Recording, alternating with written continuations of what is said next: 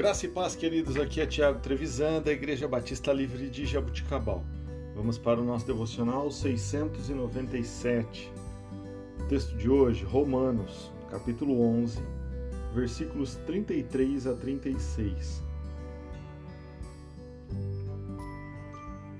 Ó oh, profundidade da riqueza, da sabedoria e do conhecimento de Deus! Quão insondáveis são os teus juízos e inescrutáveis os seus caminhos? Quem conheceu a mente do Senhor? Ou quem foi seu conselheiro? Quem primeiro lhe deu para que ele o recompensasse? Pois ele, por ele e para ele são todas as coisas. A ele seja a glória para sempre.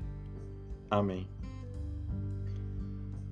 Irmãos, depois de esboçar os contornos gerais do plano de, do plano de Deus para nós, Paulo só poderia cair de joelhos em adoração à majestade divina.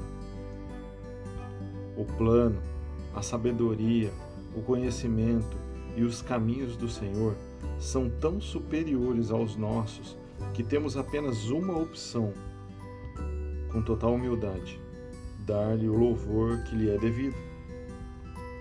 Para aqueles que de nós que reconhecem que somos limitados e indefesos, o fato de o poder e a sabedoria de Deus serem grandes pode ser um incentivo, em especial porque o Senhor nos ama e quer nos ajudar. Queridos, que possamos, assim como Paulo, render a adoração a Deus por tudo que Ele é, por tudo que Ele tem sido e por tudo que Ele fará na nossa vida.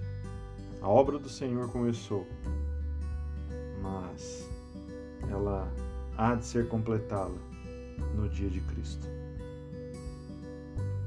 Queridos, que Deus te abençoe. Tenha um excelente dia.